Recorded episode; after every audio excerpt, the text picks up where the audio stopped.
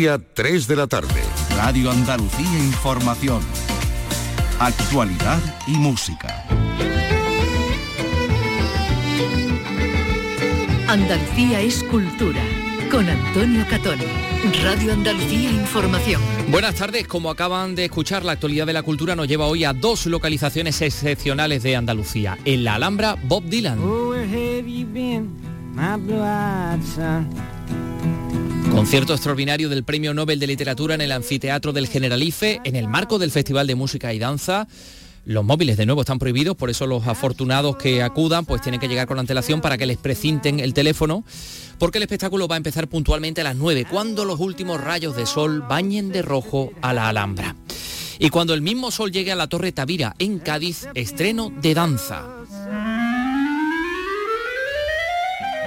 Y están agotadas las invitaciones para ver ensayo de arqueodanza Cádiz, la ciudad reflejada. La arqueología también está hoy presente porque ya sabemos que las jornadas europeas en Granada nos van a dar la posibilidad de visitar baños árabes recién descubiertos y porque también hemos conocido la última actuación sobre el monasterio de la Cartuja de Sevilla que llevaba esperando 30 años y que ya se está llevando a cabo. La actuación sobre el claustro de Legos. Se van a hacer dos salas de exposiciones que van a articular un espacio diferente. Eh, lo importante realmente yo creo que es eh, los nuevos espacios que genera la pieza. Es decir, los espacios exteriores, eh, cómo se articula con ellos, cómo se articulan los accesos. Yo creo que eso con pocos movimientos, en un gesto muy sencillito, yo creo que se consiguen muchas cosas. Y hablamos de Flamenco Viene del Sur, que ahora se llama Andalucía.flamenco. Esta mañana se ha presentado este ciclo de, conciertos, de actuaciones bueno, aunque se celebra dentro de un tiempo, se celebra a mediados de septiembre. Carlos López, buenas tardes. Buenas tardes, concretamente entre el 15 de septiembre y el 7 de octubre. Por este ciclo pasará también por Granada y por Sevilla, con algunos de los más reconocidos artistas del panorama flamenco actual. Bueno, pues Rocío Molina, Dorantes, que lo escuchamos, o Argentina. Esta última, por cierto, nos ha contado que está inmersa en el trabajo de un nuevo disco. Pues luego la escuchamos. Hoy hemos conocido a los ganadores de las ocho provincias de Mi Libro Favorito, un concurso en el que efectivamente se han premiado sus relatos sobre los libros favoritos de cada uno de ellos, ¿no? Vicky Román, buenas tardes. Buenas tardes. Sí, los ganadores de las ocho provincias se han dado cita para recibir sus galardones y entre ellos la ganadora por Sevilla se ha llevado el que era el premio especial, ¿no? A la mejor redacción de todas ellas por un texto sobre el libro de Chesterton, eh, El hombre que fue jueves. El hispanista británico Paul Preston, precisamente hablando de Chesterton, Paul Preston ha sido investido doctor honoris causa de la Universidad de Granada en Londres. La ceremonia se ha celebrado en Londres, eso sí, con la presencia de la rectora granadina, de Pilar Aranda. Y esta tarde comienza en Sevilla un ciclo de conferencias sobre la Real Fábrica de Artillería en la Academia de Bellas Artes de Santa Isabel de Hungría. Luego se lo vamos a contar también, esto y otras cosas en este programa que no sería posible sin el concurso de Miguel Alba en la realización y Ryan Gosto en la producción. Andalucía es cultura con Antonio Catoni.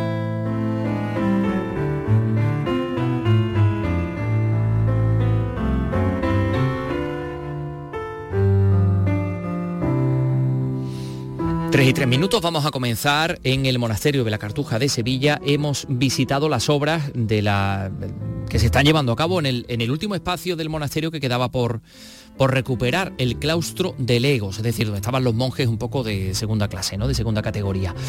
Eh, aprovechando la necesidad de actuar sobre este espacio, se van a hacer dos salas de exposiciones. Una que va a consistir en restaurar la sala la llamada sala abovedada del monasterio, que era efectivamente el último espacio sin tocar desde que Pigman saliera del monasterio en los años 70 del pasado siglo.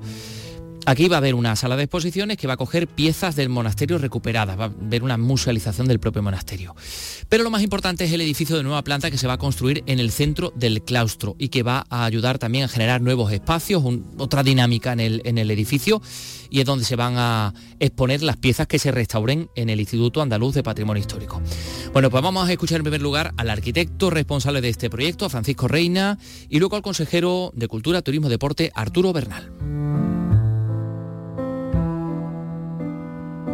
Bueno, el objetivo principal de la intervención es la recuperación de este espacio, el claustro de Legos, que es un espacio esencial en el entendimiento de esta zona del conjunto y que quedó siempre, quedó desde la exposición del 92, quedó sin, sin ordenar. Entonces, utilizando también como excusa la construcción de una sala expositiva necesaria para, los contenidos del propio instituto, se plantea una ordenación en la que la sala, eh, digamos, de alguna manera recupera el claustro, recupera la posición del cierre del claustro y filtra un poco los espacios también hacia, hacia otras zonas del propio instituto, como la cafetería y tal. Entonces, es la pieza esencial en la, en la ordenación, la nueva construcción, nuevo pabellón, que dialoga con, otra pieza recuperada dentro del instituto, que es una sala abovedada, que estaba también en bruto, y que guarda con la nueva sala una relación, digamos, de complementaria. Por un lado, la sala abovedada recuperada pues va a permitir eh, exponer contenidos propios del, instituto, de su historia y de su como puesta en valor del propio patrimonio del claustro de Legos, y la sala nueva va a permitir la exposición de, de piezas que el propio instituto restaure, con lo cual eh, congregan entre ambas una actividad cultural nueva y, son esenciales para la ordenación del, claustro. ¿Cómo se va a desarrollar el acceso hasta esta sala? Pues el acceso justamente, eh, lo interesante es que las piezas hacen converger los accesos desde el instituto, tanto desde la banda meridional como en el futuro desde la banda oriental eh, para acceso de piezas y también enlazando con, con, digamos, con las alas del claustro que ahora mismo existen. Es decir, que lo que garantiza el proyecto es la accesibilidad universal a, los nuevos edificios, como, como, tiene que ser, pero también eh, el, proyecto genera la oportunidad de la utilización del propio de Lego como un espacio de actividad cultural. Así que, que la pieza cierra, pero la pieza también relaciona, establece unas nuevas relaciones que van a, a confluir justamente en esa plaza central donde el instituto va a tener actividades incluso al aire libre. En consonancia con la intervención creo que fue de Vázquez Consuegra en esta zona del monasterio. Efectivamente, sigue un poco las pautas de ordenación del proyecto inicial, eh, que estaban realmente bien ordenadas, y entonces un poco le, da, un poco el sentido de, la conexión de todos esos ámbitos que estaban ya esbozados en esa primera, digamos que es coherente con esa, primera ordenación. Menos ambiciosa, más modesta, pero que yo creo que en su modestia consigue bastantes cosas, bastantes espacios nuevos y espacios de, actividad que el instituto va, está demandando. Lo principal entiendo es la luz, ¿no? Que haya aquí una luz maravillosa para poder todas esas todas esas piezas. Lo principal de la sala es que no tenga luz. la, sala, tiene luz, tiene luz natural, pero muy controlada, para que tenga posibilidad eh, de albergar cualquier tipo de, pieza, ¿no? Tenga flexibilidad suficiente eh, del mismo modo que la sala bóveda también tiene la luz muy controlada. Entonces, eh, lo importante realmente yo creo que es los nuevos espacios que genera la pieza, es decir, los espacios exteriores, cómo se articula con ellos, cómo se articulan los accesos, yo creo que eso, con pocos movimientos, en un gesto muy sencillito, yo creo que se consiguen muchas cosas. ¿Qué tipo de actividades al aire libre se podrían desarrollar? Bueno, aquí fuera se puede desarrollar cualquier cosa, cualquier, incluso puede ser escenario de, de actuaciones o de conferencias cuando el tiempo lo permita, o, e incluso algo complementario con las propias salas. Son salas como especulares, pues son casi de los mismos metros cuadrados, una con unos condicionantes eh, patrimoniales más potentes, como es la sala abovedada, en la que está más restringido la capacidad de, asumir exposición de piezas, en cambio la otra es una sala de 100 metros cuadrados aproximadamente, eh, con más altura, más flexibilidad espacial, es decir, que va a permitir cualquier tipo de piezas de las que se restauran dentro de las naves. ¿Pudieran exponer en, esta sala bóveda, que son del propio instituto, entiendo que es una exposición permanente o...?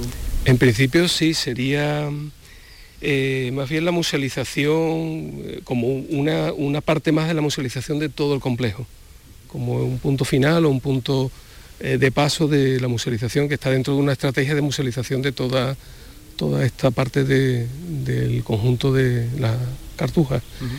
y, en cambio la otra pues es totalmente abierta y flexible, incluso podría coger como salón de actos efímero, ¿eh? no solamente piezas, también otros usos. Muy bien, consejero, esto supongo que culmina una, no sé, una etapa importante ¿no? de recuperación del monasterio. Ciertamente, yo creo que hoy hablamos de, un momento histórico en el que tenemos un doble efecto, si me lo permiten así. En primer lugar, estamos recuperando un patrimonio histórico, estamos rehabilitando un patrimonio histórico del siglo XV, en este caso, y que de alguna manera conformaba la zona central de este, de este monasterio, de esta, eh, de esta zona, y, que llevaba ya desde la rehabilitación que se hizo en el año 93, pues llevaba pendiente, o sea, estamos rehabilitando algo que estaba pendiente de hacer desde hace ya casi 30 años. ¿no? Eh, le va a dar una vida, y esa es la segunda parte muy importante al, al claustro y al propio monasterio de la Cartuja porque de alguna forma estamos eh, incorporando este equipamiento también no solamente a lo que ya se conoce del Instituto de Patrimonio Histórico como un elemento fundamental para la investigación, la restauración y la conservación de nuestro patrimonio, sino también la posibilidad de que el público sevillano, el público andaluz pueda venir aquí a, tener una experiencia cultural a, través de las salas de exposiciones que se van a habilitar. Lo importante es que vamos a tenerlo disponible a a final de año, estoy seguro que lo haremos a final de año. Y que como digo es una bueno pues es una rehabilitación pendiente de hace ya tres décadas y yo creo que ya tocaba ¿eh? y por lo tanto pues eh, eh, este espacio que es un espacio que fundamentalmente pondrá en orden pues toda la galería del claustro también el patio como se ha explicado muy bien por parte del arquitecto y, toda la zona abovedada y, bueno pues el edificio de exposición. En definitiva ganamos un pabellón de exposición para ese trabajo tan interesante que se hace aquí y quiero saludar al, director, a Juanjo Primo y a todo su equipo. Es decir, que gracias al arquitecto y a su equipo, pero también el, equipo de, arqueología que se aporta por parte del instituto y que está haciendo un trabajo también excepcional y al que le hemos dado algunas alegrías eh, en estos primeros momentos de la obra, precisamente relacionadas con esta, con esta sala abovedada. Ganamos un espacio cultural para la ciudad ganamos un espacio cultural para Andalucía, mucho más de lo que ya era el Instituto Andaluz del Patrimonio Histórico, que ya recibía muchas visitas, el público es muy interesado en conocer qué se hacía aquí, cómo se hacía aquí. Bueno, pues la parte final, la exposición final de esas obras, de ese patrimonio que se restaura y que se conserva, podrá ser de alguna forma visitado y, disfrutado por sevillanos y andaluces y bueno y por el mundo entero que, vienen a esta ciudad a tener esa experiencia cultural, en este caso con, con el patrimonio histórico de nuestra tierra. Una intervención que supera los 700.000 euros en esa sala de exposiciones del IAPH donde se van a efectivamente exponer las piezas que pasen por el instituto tras la restauración. Em, hay un aspecto como es el arqueológico de todo lo que se ha descubierto en ese claustro de Legos que lo vamos a abordar en los próximos días porque creo que, merece la pena. Pero eh, ya que hablamos de la arqueología, vamos a centrarnos en las jornadas europeas de arqueología que se van a celebrar en Granada, por ejemplo, el 16, 17 y 18 de junio y va a suponer pues eh, visitas a, lugares que, de los que no sabemos nada hace relativamente poco, ¿no? Susana Escubero nos da más detalles. Se podrán ver desde baños andalusíes recién descubiertos, como el de la localidad de Aldeire o el de las Hermanas Mercedarias en la capital, hasta otros tan emblemáticos como el del Bañuelo, declarado Vic, la acera del Darro y a los pies de la Alhambra, o el de Churriana de la Vega, en donde se va a intervenir próximamente. También habrá una ruta por los aljibes del Albaicín y otras dos más por el interior de la Alhambra, y unas jornadas para la infancia en el Palacio de Dalahorra y otro sinfín de actividades, todas gratuitas y guiadas por especialistas en toda la provincia. Fernando Egea, delegado de Cultura. Vamos a tener la oportunidad de conocer baños andalusíes que no se habían abierto hasta ahora o que tenían una complejidad de visita. Pero vamos a tener la oportunidad de conocer baños en diferentes localidades de la provincia. El programa completo y la inscripción gratuita están ya en la web del Patronato de la Alhambra. Las Jornadas Europeas de Arqueología se celebran en España desde 2019 y participan en ellas los 46 países de la Unión. Gracias Susana Escudero, Jornadas Europeas de Arqueología, 16, 17, 18 de junio. Eh, luego hablaremos también de arqueodanza, pero antes, antes vamos a hacer una parada eh, en el concurso Mi libro preferido, eh, mi libro preferido favorito, Vicky favorito, yo me lío, yo, creo que, es preferido. Es preferido, ¿no? el nombre del concurso. Bueno, pues eh, eso va a ser dentro de nada. Son las 3 y 14 minutos. En martes y 13, ni te cases ni te embarques, ni vayas a ninguna parte, ni de tu familia te apartes. Martes y 13, ni te canses ni me estreses. Para quien no tiene la suerte de su parte, todos los días son martes. Pero buenos y malos martes los hay en todas partes. Hoy martes puede ser el de Unicaja, cuarto partido del playoff de semifinales. Desde el Palacio Martín Carpena, Unicaja Málaga, Barcelona. desde las 9 menos 20 en Radio Andalucía Información y Canal Sur Radio Málaga con Juan Carlos Tirado.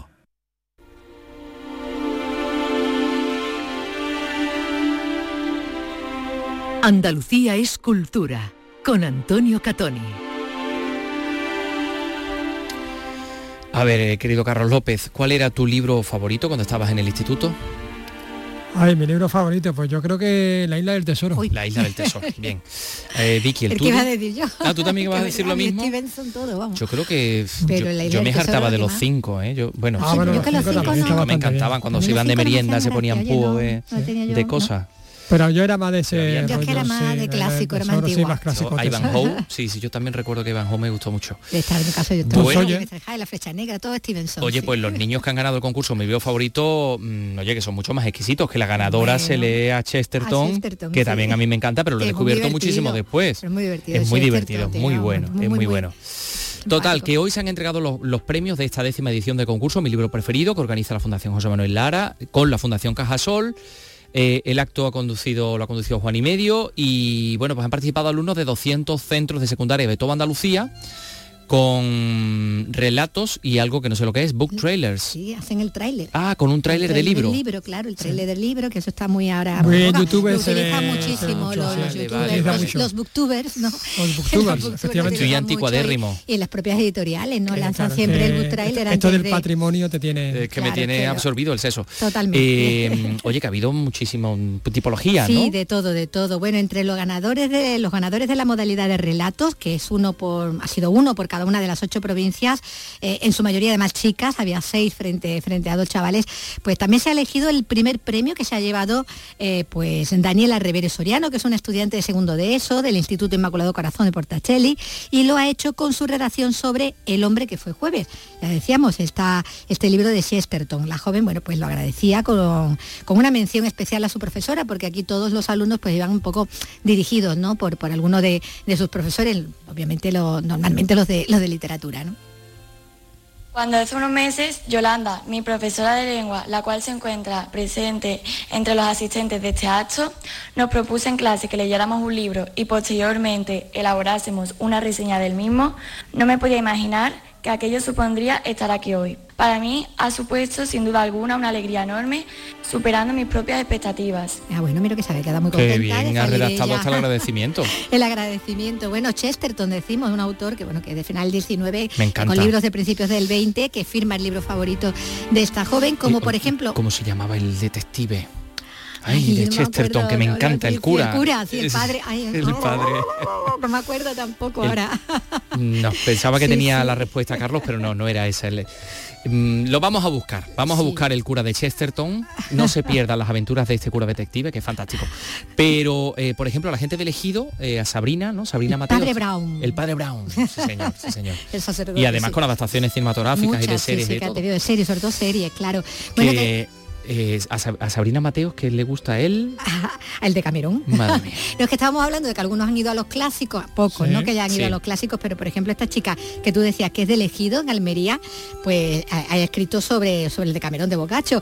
Y es que aunque muchos de los premiados lo han sido por escribir sobre libros más juveniles, como Harry Potter, en el caso del gaditano Javier Delgado, uno de los dos chicos de Algeciras, eh, bueno, pues han sido otros títulos, ¿no? Las chicas son guerreras, eh, que además son series algunos de ellos, ¿no? Eh, también íbamos a ser reinas, o aquella que fue llevada al cine, la de Calma y Billu. Ah, Call Your Name, Name. Sí, esa, pues Ah. esa. Eh, también la novela ¿no? que, le, que le daba, que se versionó en, en cine. También los hay que, que han sido galardonados por escribir sobre otros autores mm, más divulgativos, digamos, de ¿no? ensayo. Exactamente, mira, eh, ese Ética para Amador de Fernando Sabater, Sí. eh, por una de un relato, por una redacción sobre este libro, ha habido también quien ha sido premiado, o por Pretérito Imperfecto de, de Nieve con, con Costrina. Bueno, además de sus premios también se han entregado, eh, decía antes al principio, ¿no? El de Book Trailer. El de Book Trailer en dos modalidades. Está el de individual, que lo ha hecho Julia Rodríguez, que es una estudiante de Chiclana. Sí. Lo ha hecho de la foto de los 10.000 me gusta. Este va sobre, sobre internet y las redes, obviamente. Y en el apartado de colectivo, pues han sido los alumnos del Instituto Albert Einstein de Sevilla, porque ellos han hecho un book trailer sobre Asteris y Cleopatra, de, bueno, de Uderzo y, y Goscinny, ¿no? De, esa, de esas historietas.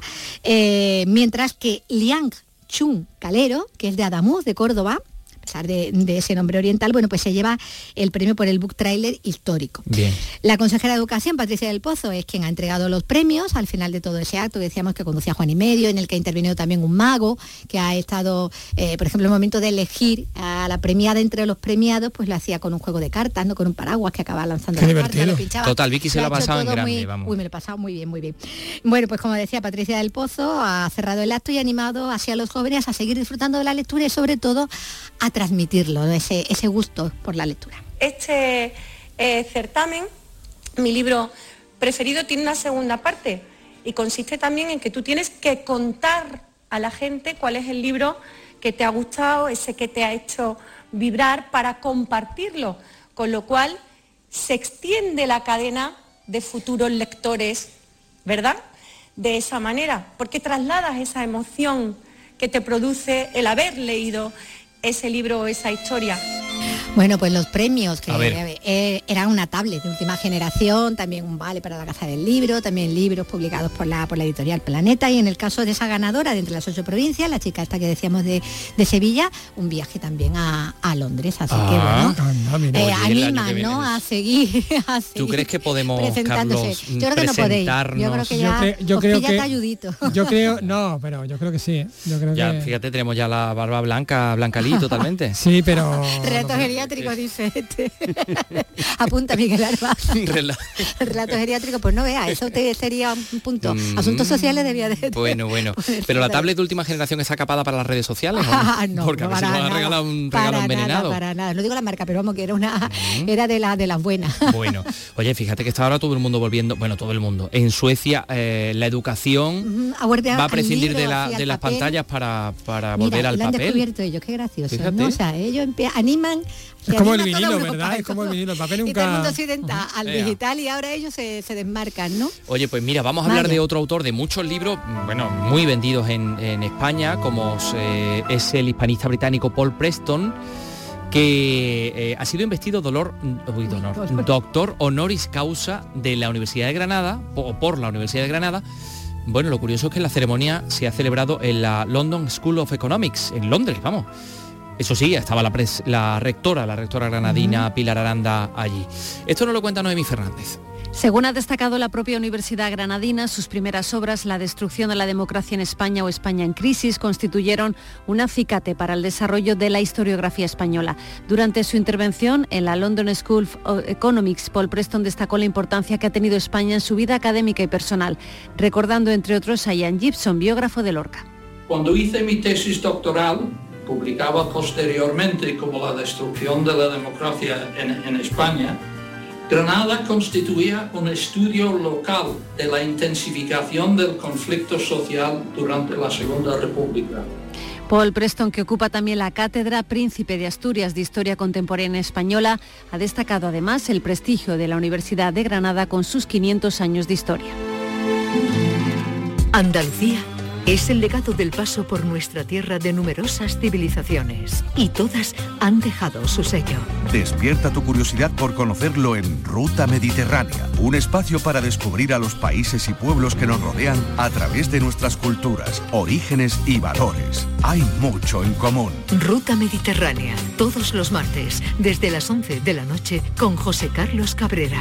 Radio Andalucía Información. Andalucía es cultura, con Antonio Catoni. 3 y 23 minutos. eh, Carlos, no sé si sabes que hoy es mi santo. Ay, yo le he Ah, felicitado sí, antes. sí, San Catoni, pues nos- felicidades. eh, muchas gracias. Bueno, te tengo que decir una cosa. Me han dicho que Paco Gómez Ayas tiene un regalo, un regalo para mí que va a venir para, Sí, para sí. traérmelo. Para traértelo. Regalo, sí. Ya había preguntado esta Eh, mañana también. Qué cumplido es, Paco. Pero a Paco, estar que aquí es o no. estupendo, sí. Eh, y me han dicho que tú mm, has conseguido, mm, porque es el día de mi santo, hablar con gente como Rocío Molina, como Dorantes, como Argentina, porque son algunos de los artistas del nuevo ciclo Andalucía Punto Flamenco que se va a celebrar en el Teatro Central eh, entre el día 15 y 15 de septiembre y 7 de octubre. Es decir, lo de Flamenco viene del sur que se ha rebautizado, se ha convertido ahora en andalucía.flamenco. Sí, algo así. Digamos que este ciclo sustituye eh, al, al ciclo flamenco viene del sur. Además del central en Sevilla, también eh, participa el Teatro Alhambra de Granada, aunque en esta ocasión solo se ha presentado la programación de Sevilla. Bueno, se ha buscado sobre todo conjugar cante y baile flamenco de distintas generaciones, porque hablamos de gente muy joven como Reyes Carrasco, que la estamos escuchando de fondo, porque ha ofrecido esta pequeña actuación, David Daraal, el guitarrista, con artistas, digamos, con una trayectoria pues ya más asentada, como Argentina, como Drantes, como Rocío Ajá. Molina, como David Lago, el cantador de, de Jerez, que también nos ha ofrecido otra sorpresa. Bueno, la única condición es que sea una programación de calidad. Y para ello pues se ha eliminado la, se ha eliminado, eliminado la limitación de caché que existía antes y la limitación de taquilla, es decir que, que no hace falta tener Bien. una taquilla ¿no? concreta. Oye, que vamos a escuchar al director del Instituto Andaluz de Flamenco, ¿no? Cristóbal Venga, Ortega. Cristóbal Ortega, claro que sí. Una programación donde hemos querido conjugar nuevos valores, artistas jóvenes, artistas consagrados y artistas que son historia viva del flamenco y que todavía tienen que seguir dando mucho y disfrute para todo el público que asista al Teatro Central. Bueno, pues sí, Carlos López ha podido hablar con algunos de los protagonistas de Andalucía.flamenco.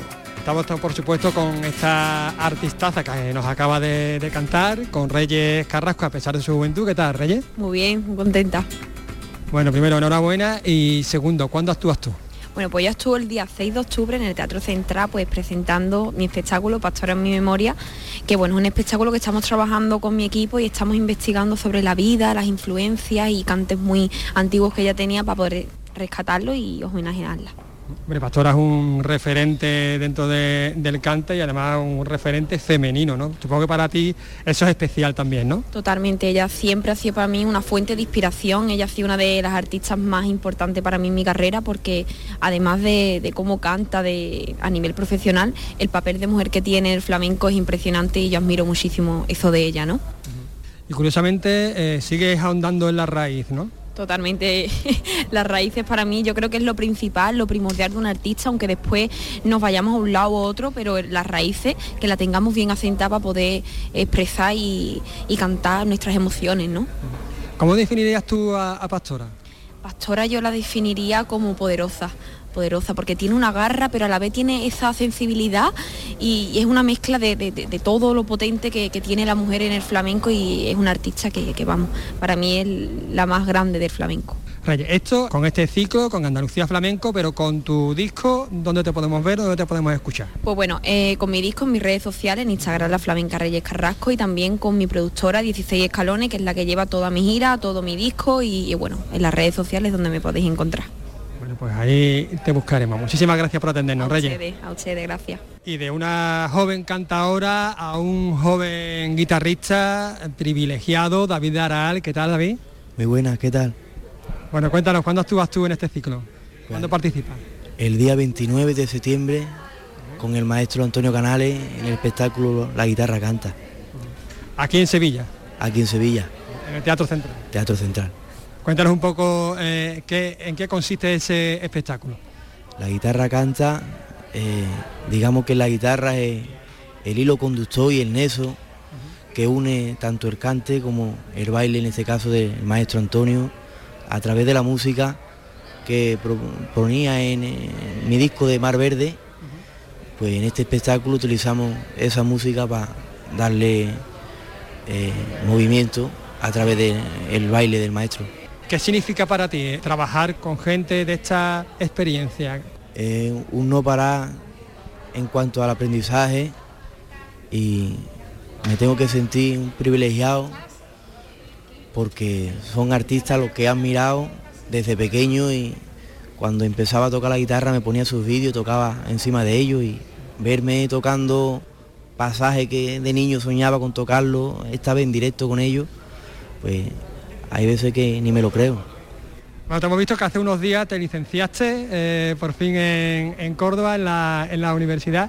Eh, ¿Qué significa para un flamenco tener una formación, eh, digamos, académica, eh, más formal, por decirlo de, de alguna manera, aunque, bueno, tú vienes del, del universo flamenco tradicional, ¿no? Creo que es necesario porque partiendo de que soy joven, pero hay que pensar siempre los que vienen detrás y No es lo mismo eh, tratar de explicárselo y no tener medio o técnica para poder explicarlo que a través de, digamos, una educación formal, pues sí poder transmitir, digamos, una música oral como el flamenco a las personas que se quieran acercar flamenco, a la guitarra. Te da unas herramientas especiales, ¿no? Eh, bueno, las, herramientas especiales ya de por sí las trae el flamenco, digamos, es ponerle nombre y apellido a, esas herramientas. Muchísimas gracias, David, por atendernos. A ti, siempre, gracias.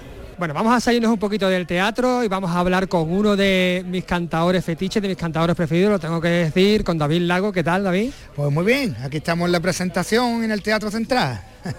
Bueno, David, eh, creo que, actúas prontito, ¿no? De los primeros, ¿no? Sí, yo soy del 22, 22, aquí en el, como te digo, en el teatro y vengo con, un espectáculo que, digamos que es el concierto de aquel espectáculo que presenté en Bienal que se llamaba Cantes del Silencio.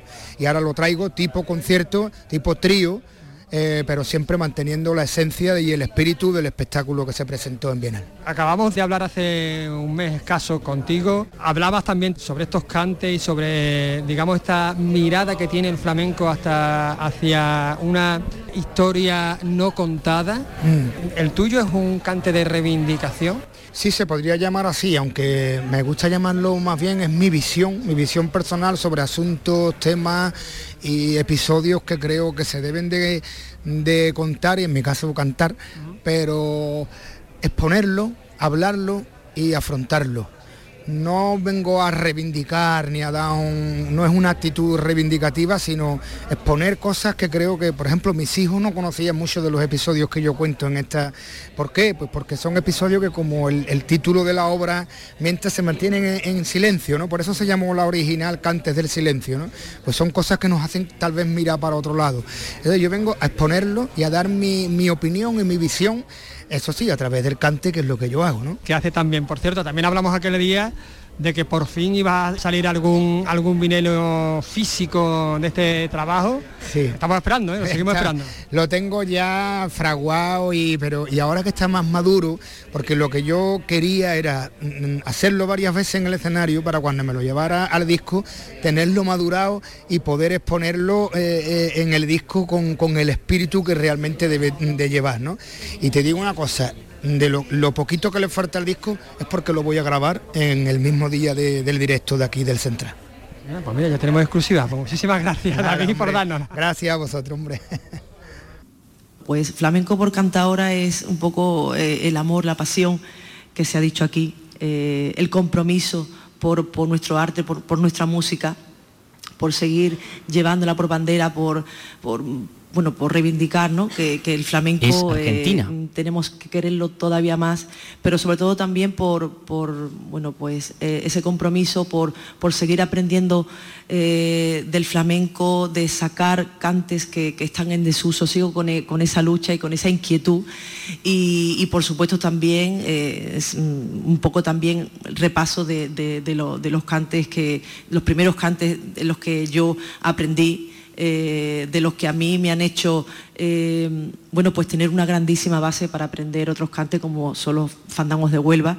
Y, bueno, va a ser un poco un repaso de todo. Soy, me gusta, no me gusta dejarme nada guardado, intento darlo todo en el escenario y, yo creo que el próximo jueves 28 de septiembre ahí estaremos para, bueno, para darlo todo, para disfrutar de nuestra música y, bueno, y para y decir también que el Teatro Central yo creo que es el, teatro de los flamencos. Los flamencos le tenemos mucho cariño todos, yo creo que todos a este teatro y venimos con, muchas ganas. Estoy encantado con Dorantes y con, Rocío. ¿Qué tal? ¿Cómo estáis? Hola, muy buenas. Muy bien. Dorantes nos va a presentar, nos va a traer a la sala central, a la, sala central del, del teatro, su paseo a dos. Sí, tengo el, placer después de tanto tiempo, después de, 2014, que fue cuando hice el primer boceto, se puede decir, de este espectáculo, y de luego ya rodarlo por muchos lugares, traerlo ya mucho más fresco, mucho más avanzado, eh, de nuevo al público de Sevilla. Es un placer, o sea, estoy muy ilusionado con, volver a traer Paseado aquí. Este, digamos, diálogo entre el flamenco y, y la música clásica en el que quizás tenga más predominancia el flamenco, ¿no? Sí, bueno, estamos hablando de, de García Font, contrabajista eh, que es increíble, que le llama el Paganini del, del, contrabajo, toca increíble. Y luego estoy yo como, como flamenco, pero él también muy eh, tiene descendencia española y es muy también aficionado al flamenco. Entonces yo creo que hay mucho más de, flamenco que, otra cosa, ¿no? Eh, porque hay malagueña, hay, hay soleá, todos los palos, pero eh, yo pienso que sí, que puede haber incluso un 80% de flamenco, más que, otras veces que yo hago, que hago mis espectáculos, aquí hay mucho flamenco. El Paganini porque es que da concierto él solo. Tremendo. Con el contrabajo, él da, tiene un contrabajo cinco cuerdas y da concierto al contrabajo solo, que imagínate, ¿no? Que eso es increíble. Y tú que eres otro, otro crack y otra crack como Rocío, como Rocío Molina, que en este caso no eh, hablas desde el baile, sino desde otra posición, Rocío. Sí, una posición que me entusiasma muchísimo. Eh, hago el comisariado de un microciclo eh, que he llamado Flamenco Anhelos y Melancolía, donde bueno, eh, pongo un poco en, en, un lugar lo que es cuestionarnos la escena y, el diálogo también, lo ponemos en cuestión y, y tensiones también sobre un texto inleíble de Pedro G. Romero, que me ha encantado lo de inleíble. Bueno, es un manual, sí. En, eh, una de la, el, ciclo se forma mm, a través de una de dramaturgia para una conferencia, que es un proyecto de, Matías eh, Unpierrez, donde yo también voy a hacer la, la co-curaduría. Eh, proponiéndoselo a un artista flamenco sobre un manual eh, de Pedro G de cómo hacer una conferencia, cómo interpretarla, cómo, cómo hacerlo, como tú quieras, ¿no? En este teatro, ¿tú cuándo actúas, durante? El 7 de, octubre. El 7 de octubre, digamos que cierras el ciclo. Cierra el ciclo, sí. Sin embargo, Rocío, digamos que son tres días, porque primero eh, comienza aquí este proyecto, después te vas a la aceitera, tu centro de creación en, en Bollullo creo que es, ¿no? Bollullo de la Habitación. Bollullo de la Habitación y después vuelves aquí. Eso es, sí, eh, hacemos un diálogo también con los espacios, ¿no? Porque se subalterna muchísimo el espacio en sí y en este caso el del diálogo, convivencia lo, haremos en la aceitera, en Bollullos de la Habitación, en mi espacio de creación, donde ya el, lugar de por sí te pone en, otra en, otra posición, la temporalidad se relaja y, bueno, da espacio a, charlar y convivir un poquito. Pues ya, pues ya lo sabemos, chicos, otro nuevo ciclo flamenco en septiembre, este septiembre, a mediados de septiembre, hasta principios de octubre, hasta el 7 de octubre, no hay que perderse, el Teatro Central, ¿eh?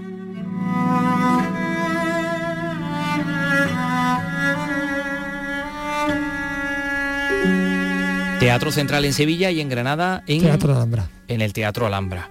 El ciclo Andalucía punto flamenco. Oye, pues me ha encantado como regalo esta, esta, esta panoplia de de saludos de Argentina, de David Aral, David Lago, Reyes Carrasco, Dorante, Rocío Molina. Es fantástico poder escucharlos y, saber, claro, yo, yo que estoy agradecido de la vida. Estás recibiendo todo. Es que, y es que me han dicho que tú te lo has pasado muy bien, pero yo también me lo he pasado muy bien. Es que Paco Comenzaya ha provisto traer un regalo también muy, bueno, bueno, muy un Bueno, eso es al final. Ya creo que está por ahí apareciendo, ya veo, ya lo veo aparecer. Oye, hablando de Rocío Molina, vamos a seguir hablando de danza porque hoy hay algo muy curioso en, en Cádiz en danza. Entradas agotadas, danza en las azoteas de Cádiz. Bueno, Rocío creo que mañana actúa. ¿eh? No me digas, Rocío Molina también. Sí, sí, sí. Anda. Pues fíjate, lo de, lo de hoy nos lo va a contar Marilo Vilches. Agotadas las invitaciones para ver en la Torre Tavira el ensayo de Arqueodanza, Cádiz, la ciudad reflejada. Desde la atalaya se podrán disfrutar las coreografías en las azoteas cercanas, preparadas por los distintos colectivos, como la Escuela de Danza de la UCA, el Centro Albacali o los alumnos del Instituto Drago, cuya profesora es Rocío González. Yo les doy el hilo conductor y ellos y ellas pues crean la propia coreografía. Mm, como el tema pues claramente es Marco Polo, nuestro eh, mercader y viajero veneciano, pues habrá mucho color y, bueno, alusión a, Venecia y, y demás. El Paseo de Santa Bárbara se convertirá en la sala de baile de Ángel Durán, un actor y bailarín catalán que cuestionará con su espectáculo los mandatos de la masculinidad de hoy en día. Y en el mismo lugar llega de Granada el colectivo Sin Par para representar la historia de dos meses. A partir de las 7, ambas opciones. Y a las 21 horas, estreno nacional de Glianni, en la Sala Central Lechera. Una pieza interpretada por la prestigiosa bailarina Marta Chiapina, que busca reparar la ruptura entre el pasado real y la versión que guarda nuestra memoria.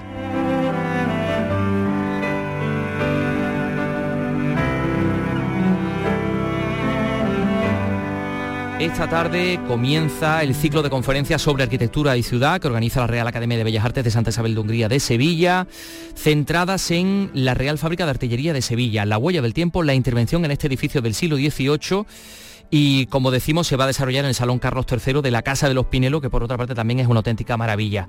El coordinador del área de arquitectura es eh, Francisco Torres, Paco Torres, un arquitecto con un, bueno, con un currículum eh, tremendo eh, a sus espaldas Suyo es el pabellón del siglo XV de la Expo 92, la intervención en el Palacio de Altamira, la rehabilitación del Hospital de las Cinco Llagas, del Oratorio de San Felipe Neri, es suya también la estación de autobuses de Granada.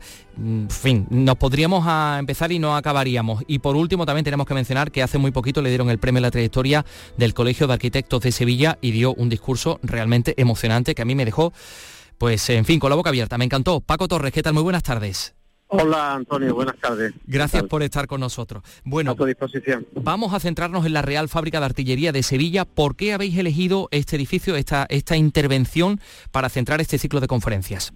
Pues sí, la Real Fábrica de Artillería es uno de los grandes edificios de la ciudad y además uno de los grandes desconocidos. Para hacernos una idea, pues pensar que de eh, las últimas intervenciones en la fábrica y las más significativas son aproximadamente de la época de la fábrica de tabaco. Y si bien desde el exterior quizás no tenga la presencia tan impactante de la fábrica de tabaco, es un edificio que una vez que se visita y se conoce es de una entidad similar.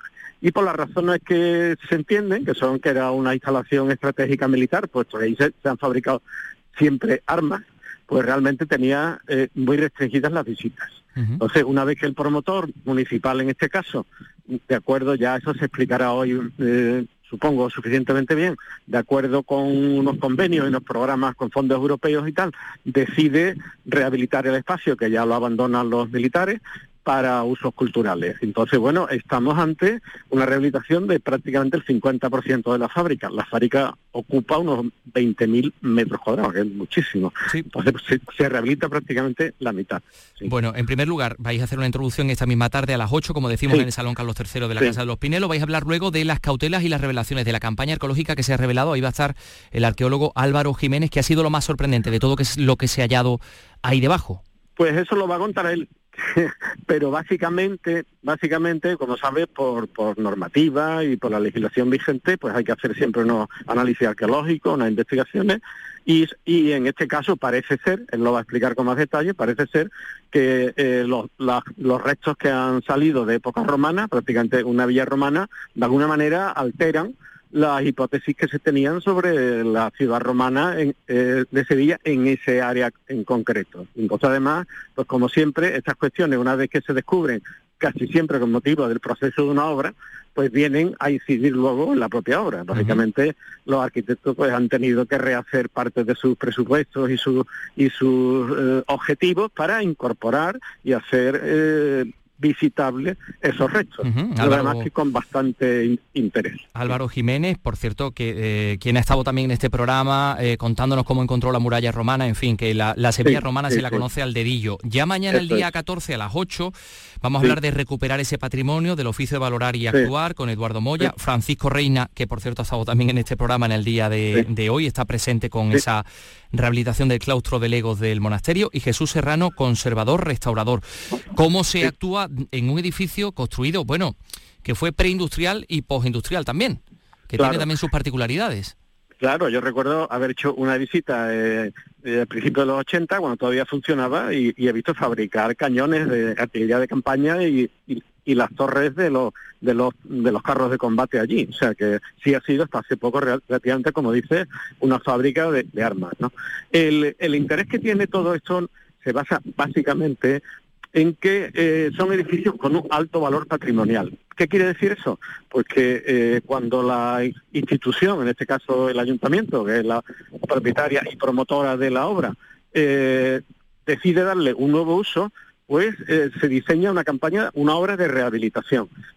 Y la diferencia entre la rehabilitación hecha en nuestra época a lo que se venía haciendo históricamente, que era que cualquiera que tenía un edificio, bueno, lo adaptaba porque le venía mal el uso, porque quería emplear algo, porque de pronto hay una nueva moda, de pronto hay una necesidad de equiparlo de otra manera, etcétera. Pero la diferencia en nuestra época es que eh, se le concede a esos, a esos edificios un valor patrimonial.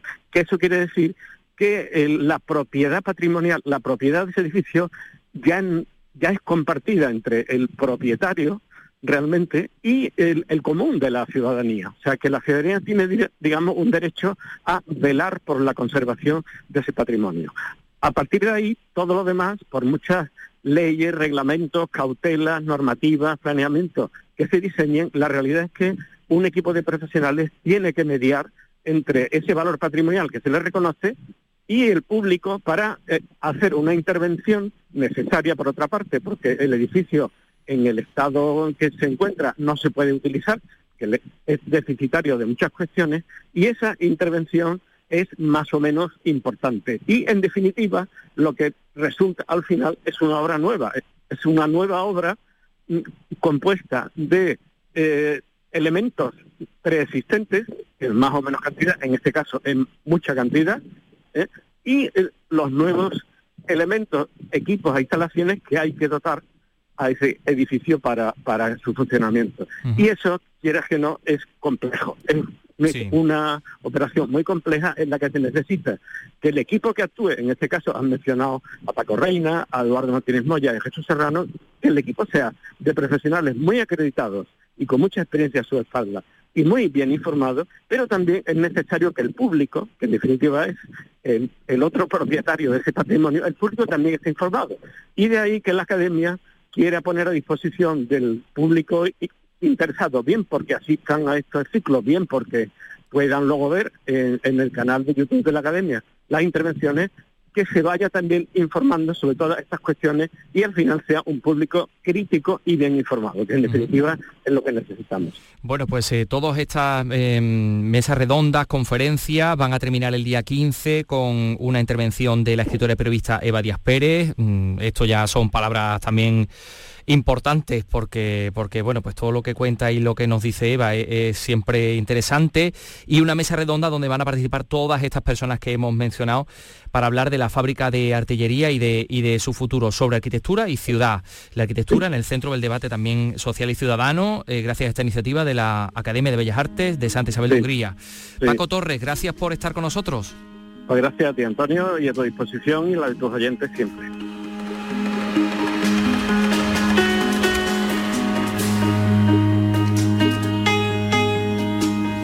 3 y 47, eh, ya vemos que, bueno, nos comunican que Paco Mezallas ha llegado efectivamente a los estudios de Canal Sur Radio. Eh, Vicky Román, si te parece, trasládate al estudio Paco Gomezallas para recibirlo, mm, porque ya saben ustedes que tenemos por costumbre pues, que no se siente con nosotros para no contaminarse de, nuestro, de nuestros abyectos pensamientos. Eh, así que mientras, mientras vas al estudio, nosotros vamos a darle paso a un corto que se presenta esta tarde en Huelva. Es un cortometraje documental, eh, fijaos qué curioso todo esto, ¿no? Su director, José Luis Suárez, recoge su propia experiencia como enfermo de cáncer. Sonia Vela nos lo cuenta. Potasio 20 etoposido cisplatino es el nombre del corto y también de los fármacos que el director ha tomado para el tratamiento de la metástasis que le había provocado un cáncer de testículos. Diagnosticado hace año y medio, José Luis Suárez comenzó a grabar con su móvil de manera casual y para él ha sido un ejercicio de agradecimiento hacia su familia. El, el primer día que, vamos a, a quimioterapia, mi mujer y yo, me da por sacar el móvil y hago así, le cambio el modo selfie de la cámara y, le lanzo una pregunta, le digo, ¿qué cómo está? Y ahí empezamos a hablar, empezamos a hablar los dos y yo mantengo el plano, mantengo la grabación y a partir de ahí, a partir de ese momento, dije, yo creo que aquí puedo grabar algo. Si no es para mí, es para, para alguien. El cortometraje se podrá ver a las 8 de esta tarde de manera gratuita en los cines Aqualón de Huelva Capital. Sí, Vicky ya ha llegado, ¿no? ¿Me escuchas bien? Sí, sí. Eh, bueno, pues ya está aquí eh, preparada Vicky para recibir a Paco Gómezaya, porque hoy tenemos cine clásico en Andalucía Televisión. He aquí el regalo. Eh, poco antes de las 11 de la noche, ATV, un peliculón que tiene por título Il Bel Antonio. ¿Qué les haces a las mujeres? ¿Qué les va a hacer? Ellas tienen el fuego bajo las faldas. Tienes muy mala fama. ¿Cómo tengo que decirte que eso no es verdad?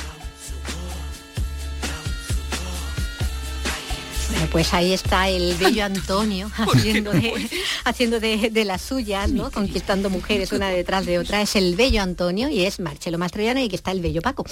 Paco, ¿qué tal? bueno, lo del bello Tú sabías que te iba a hacer un recibimiento el acorde, ¿no? lo de lo del bello Antonio yo siempre digo, mira que acierto adhirió el programador, es como una felicitación a todos los Antonios hoy. Pero mm, la película, la verdad, es que fue un buen éxito en su momento y fue una de las películas que encumbra a Marcello Mastroianni y que lo sitúa a unos niveles ya de buen actor, porque llevaba eh, casi toda la década de los 50, por lo menos la segunda mitad de los 50, eh, convirtiéndose en una figura muy popular dentro de unas comedias también muy populares del cine italiano, pero mm, eh, en este año 1960 es cuando hace La Dolce Vita con Federico Fellini, cuando hace esta película y cuando también para la gente del cine demuestra que es un actor mm, considerable. los aficionados al teatro, y había dos o tres montajes con, dirigidos por Luchino Visconti que ya habían tenido oportunidad de comprobarlo, pero en fin, para la gran popularidad eh, que, que estaba consiguiendo en el cine, quizá faltaba este empujón de decir, bueno, no solamente es Marcello el Bello, el, bello Marcello, el Bello Antonio, sino que, además es un buen actor. y, además eh, es verdad que este personaje era muy, muy, muy arriesgado porque era la primera vez que el cine, no solamente el cine italiano, sino yo creo que, a nivel mundial se atrevía con un tema como este, que es el de la impotencia o como se dice ahora en los medios, la disfunción eréctil, del hombre y, además eh, un hombre que como hemos oído ahí a través del tráiler eso de qué le haces a las mujeres. Claro, porque es tan atractivo que tú se vuelves loca sí, sí, sí, cuando le ven su, postura. Es un hombre que por lo visto tiene fama en Roma, porque él no es de Roma. Y ha vuelto ahora a, a, Catania, ¿no? A Sicilia, ¿no? A, su pueblo, ¿no? Pero ahí aparece Claudia también Claudia Cardinal. Y ahí aparece Claudia que es como una unión mm, orquestada por las dos familias dentro de una sociedad muy tradicional, como se supone que es el sur de Italia y en concreto la, isla de Sicilia. Los familiares pactan la unión de, los dos vástagos, o, de, o del heredero de una familia y la hija de, la otra. Y mm, bueno, pues hay que esperar a, esta noche a ver qué es lo que ocurre con esta situación por la que está atravesando el protagonista, el Antonio, de, esta película. Bueno, una película que tiene en el guion, entre los guionistas, que son varios, a Pasolini, ¿no? Sí, era la quinta vez, creo que el director, Mauro Bolognini, eh, recurría a los servicios de Pasolini y, la, y creo que fue la última, pero más que nada porque Pasolini a partir de esta película también es cuando debuta ya como director de cine. Eh, eh, se dedica a otras cosas. Es verdad que también siguió colaborando con algunos otros, pero mm, con Bertolucci sobre todo, pero, pero bueno, realmente ya estaba más preocupado en su carrera como cineasta y aparte de que no abandonó tampoco su carrera literaria. Pero sí, mm, de alguna manera, la, puerta ah, por la que entra el eh, novelista, ensayista, filólogo Pier Paolo Pasolini en el mundo de los cineastas es a través de este director que también había empezado como director de comedias, había trabajado incluso con Totò, que es uno de los cómicos por excelencia del cine italiano, había hecho alguna película con Alberto Sordi y demás, y poco a poco fue basculando hacia el drama y sobre todo hacia películas históricas, películas que reconstruían lo que había sido pues, el siglo XIX, los comienzos del siglo XX, y además con una precisión y con un sentido de la documentación y de la autenticidad que mm, me acuerdo en la facultad que nos solían decir eh, el mejor Visconti, pero después de Visconti inmediatamente después Bolognini. Eh, y además es curioso porque aquí en, la película, de esta noche, en El Bello Antonio, el director de fotografía es Armando Nanuzzi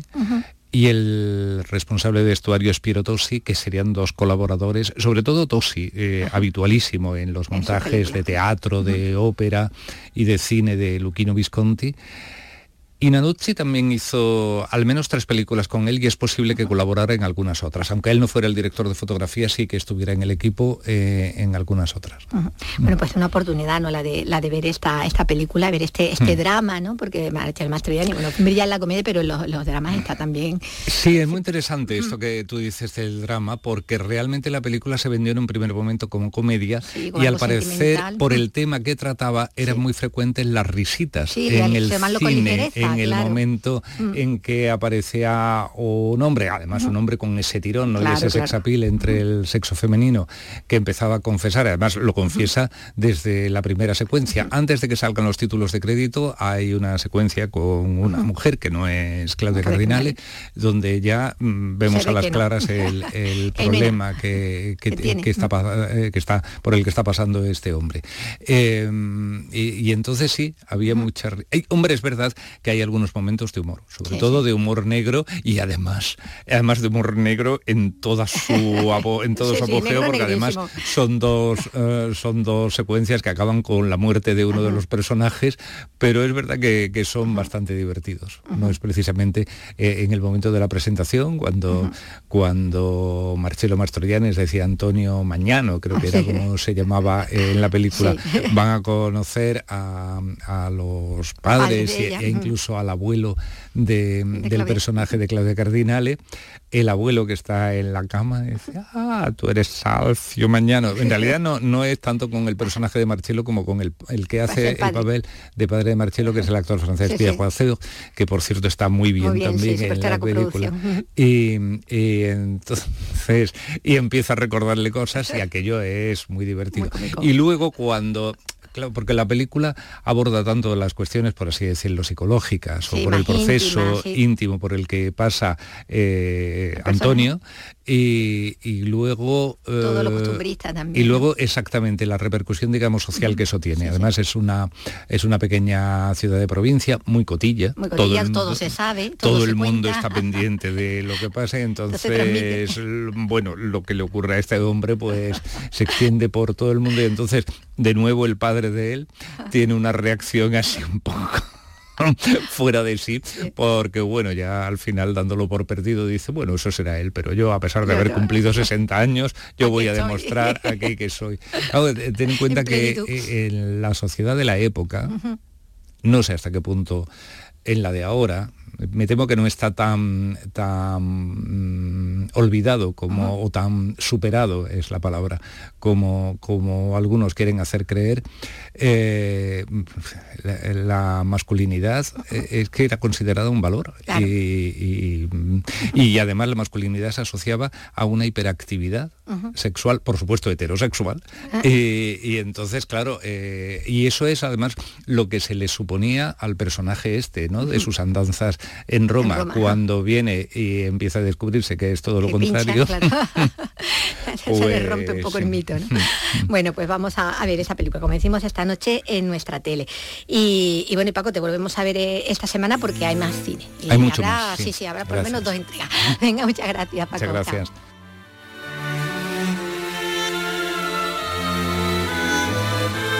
Ella lo vio salir de allí, ahora sabía la verdad y se decidió. Gracias Paco Comezallas, un abrazo y oye, me ha encantado, me ha encantado el, el regalito este de la película Il Bel Antonio. Eh, hoy cumple 60 años, Olvido Gara. Loca de pelos le siguió, tras apuntar la dirección, resistiéndose a llorar.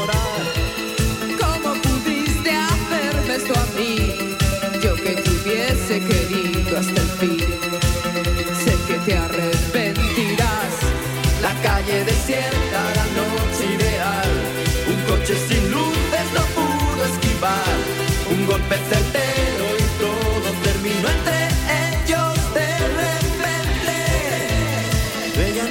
Alaska, cantante, actriz, compositora, presentadora de televisión, empresaria, escritora, productora, DJ hispano-mexicana, que nació y se crió en Ciudad de México, donde pasó sus primeros 10 años hasta que se mudó a, España eh, con su familia.